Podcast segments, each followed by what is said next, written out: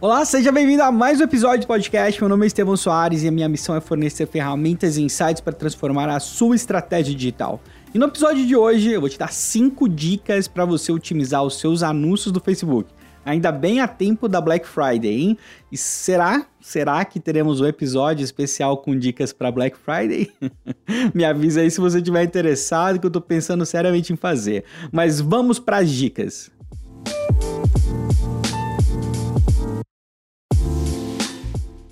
Bom, a primeira dica, ela envolve você prestar atenção nas últimas atualizações do Facebook, porque a dica é, novos formatos, novos posicionamentos, na verdade, eles têm menos concorrência. E porque eles têm menos concorrência, normalmente eles custam menos.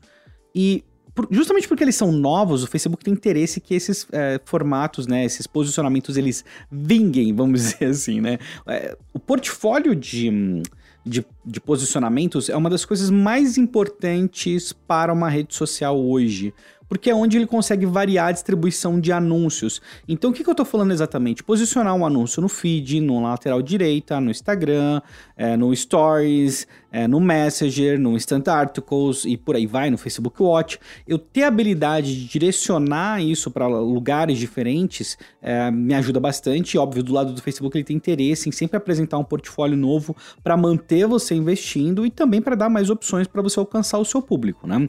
E os novos formatos de novo, eles são menos concorridos normalmente porque o pessoal demora um tempo até entender bem os novos formatos. Uma exceção para isso talvez tenha sido os stories que assim que os stories eles foram lançados como formato, é aquilo, nossa, foi uma coisa incrível, um dos formatos mais utilizados hoje para direcionamento no Instagram, enfim. Mas quais são os últimos formatos você pode estar tá se perguntando? E aí, fala para mim o que, que tem de novidade. Primeiro, é, o Explore, aquela aba Explore do Instagram, o explorar do Instagram, recentemente ele apareceu como formato e também a busca, um resultado que aparece quando você faz uma busca na barra de buscas do Facebook. Esses dois formatos são é, relativamente novos. Bom, bem, o de busca é bem novo.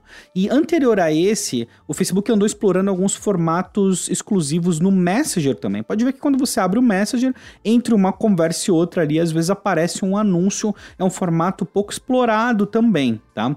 E tem algumas opções, assim, alguns formatos eles têm é, benefícios muito específicos. Então você vai ter que ir descobrindo isso com o tempo, de acordo com a sua estratégia também. Um dos mais tradicionais é utilizar a lateral direita né, do Facebook no desktop para remarketing.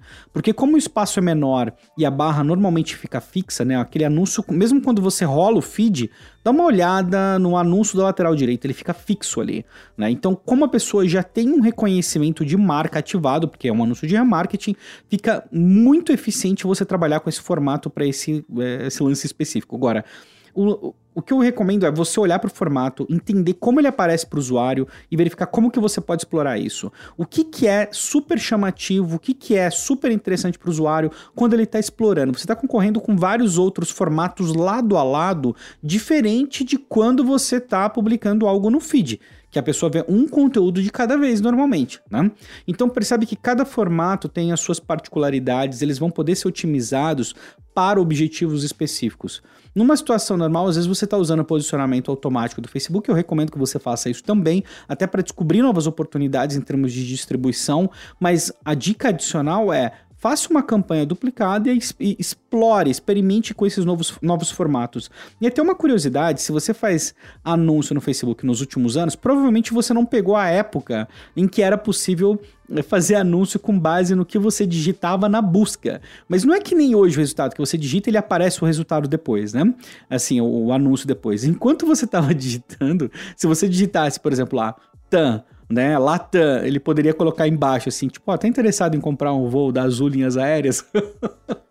é óbvio que esse formato não vingou, ele durou durante, sim, foi um tempo bem curto, mas só como curiosidade aqui para você saber o tipo de formatos que já apareceram pelo. Aliás, vários formatos foram descontinuados no decorrer do tempo, então é isso é, reforço o que eu estou te falando, que assim, o Facebook ele tem interesse que a entrada de novos posicionamentos no portfólio de anúncios, que eles vinguem. Então, novos formatos, menos concorrência, fique de olho. Assim que o Facebook lançar algo novo, é uma oportunidade para você explorar, beleza?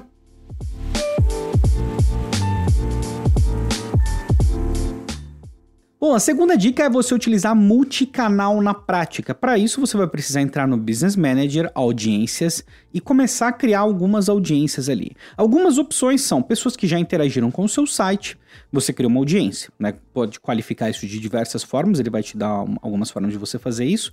A lista de clientes que você pode subir, você já sabe disso, pegar os e-mails, o número de telefone, do WhatsApp, subir para criar uma lista específica de clientes seus que você pode atingir também no Facebook. Tem, se você tiver aplicativos, abre todo um leque para a gente conversar sobre isso, mas acho que é um episódio à parte, inclusive.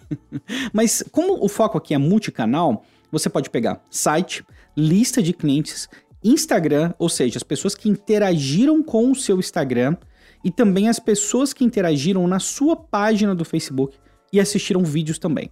Então aqui a gente tem basicamente Instagram, Facebook, site e seja lá uma, se a pessoa já foi seu cliente ou não, você pode subir essa lista também.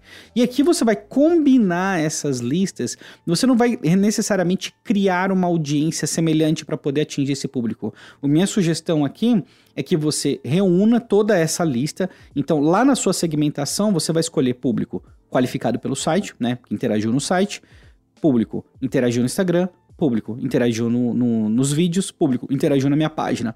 Percebe que você conseguiu agrupar diferentes canais em uma audiência só e agora você pode comunicar efetivamente com eles. Aqui você pode usar para algo de marca, para algo de reforço de marca, para algo de interação, para algo voltado para conversão. Lógico, vai depender de, para marca, só se for para reforço de marca, porque como essas pessoas já tiveram contato com você, não faz sentido você apresentar a marca para eles. Mas a oportunidade aqui é utilizar o que você já está fazendo. Eu vejo que assim, especialmente essa questão do, da integração do Instagram com a página, às vezes passa batido. O pessoal vai lá para o anúncio e simplesmente começa a segmentar sem utilizar as propriedades que tem, sem se aproveitar dessas propriedades que já estão ali prontinhas para serem utilizadas. Né? Então, uh, tenta incluir isso na sua estratégia ao máximo, porque você não vai conseguir uma audiência mais qualificada que essa. Então, multicanal na prática, você vai utilizar os dados aí do Instagram, do seu site, dos vídeos na que você já divulgou, né? Seja na página ou não, porque cada vídeo ele gera uma audiência customizada separada, né? E a interação na própria página, além da lista de clientes que você já tem. Se você quiser enriquecer ainda mais a experiência, óbvio, você pode fazer um lookalike e aí segmentar isso, mas é uma outra conversa também.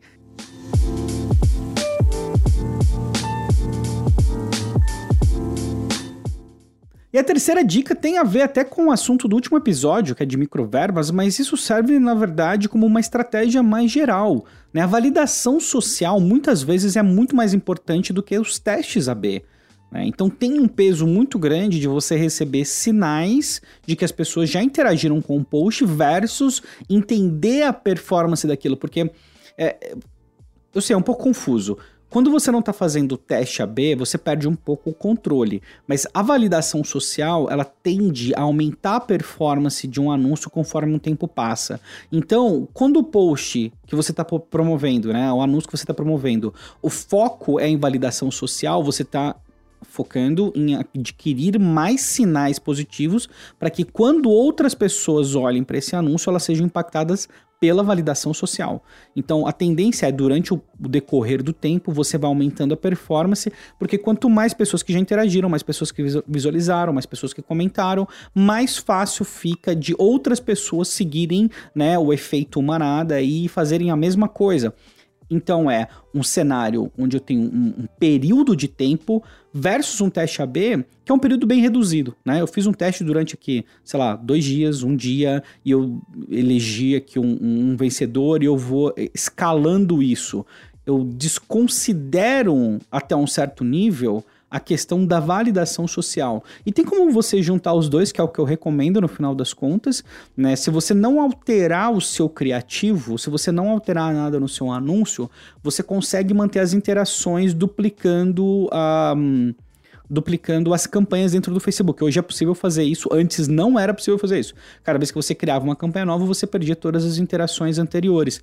Mas aí, no caso, o que, que você vai fazer? O teste AB ele não pode ser focado no criativo, mas você pode testar audiências diferentes, que é um grande fator também de performance.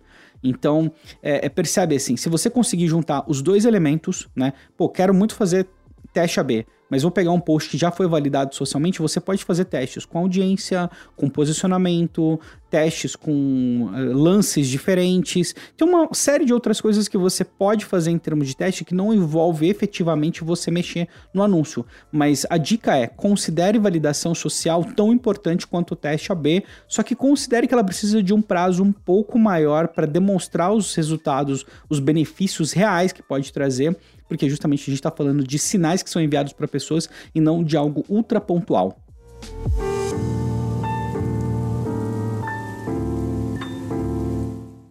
Controlar as frequências, a frequência, melhor dizendo, dos seus anúncios é uma das atividades mais importantes como gestor de Facebook Ads, como gestor de tráfego, na verdade, né?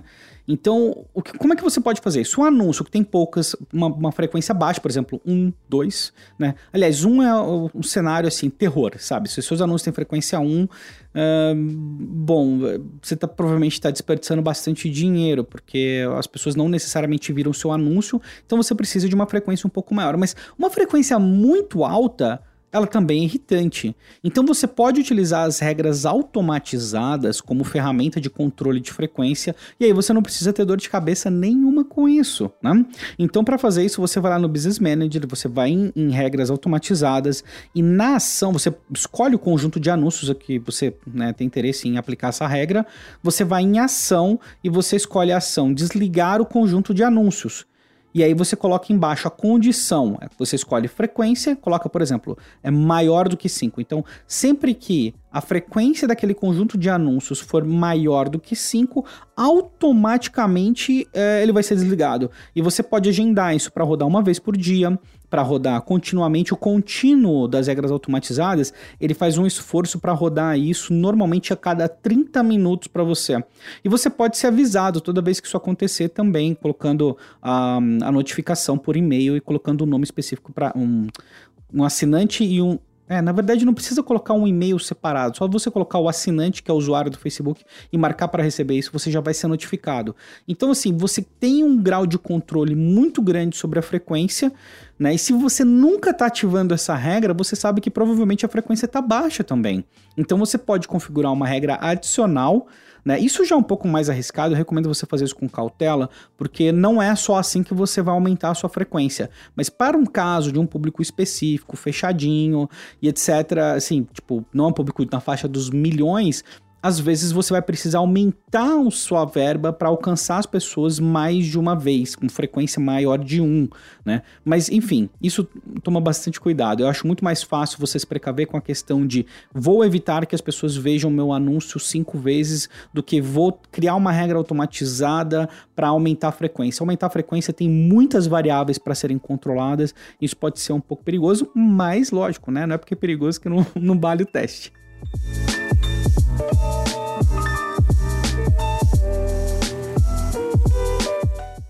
Bom, e a última dica é você fazer o link de algumas métricas principais com a etapa do funil. Então, quando você está focando em awareness, é muito interessante você analisar a CPM.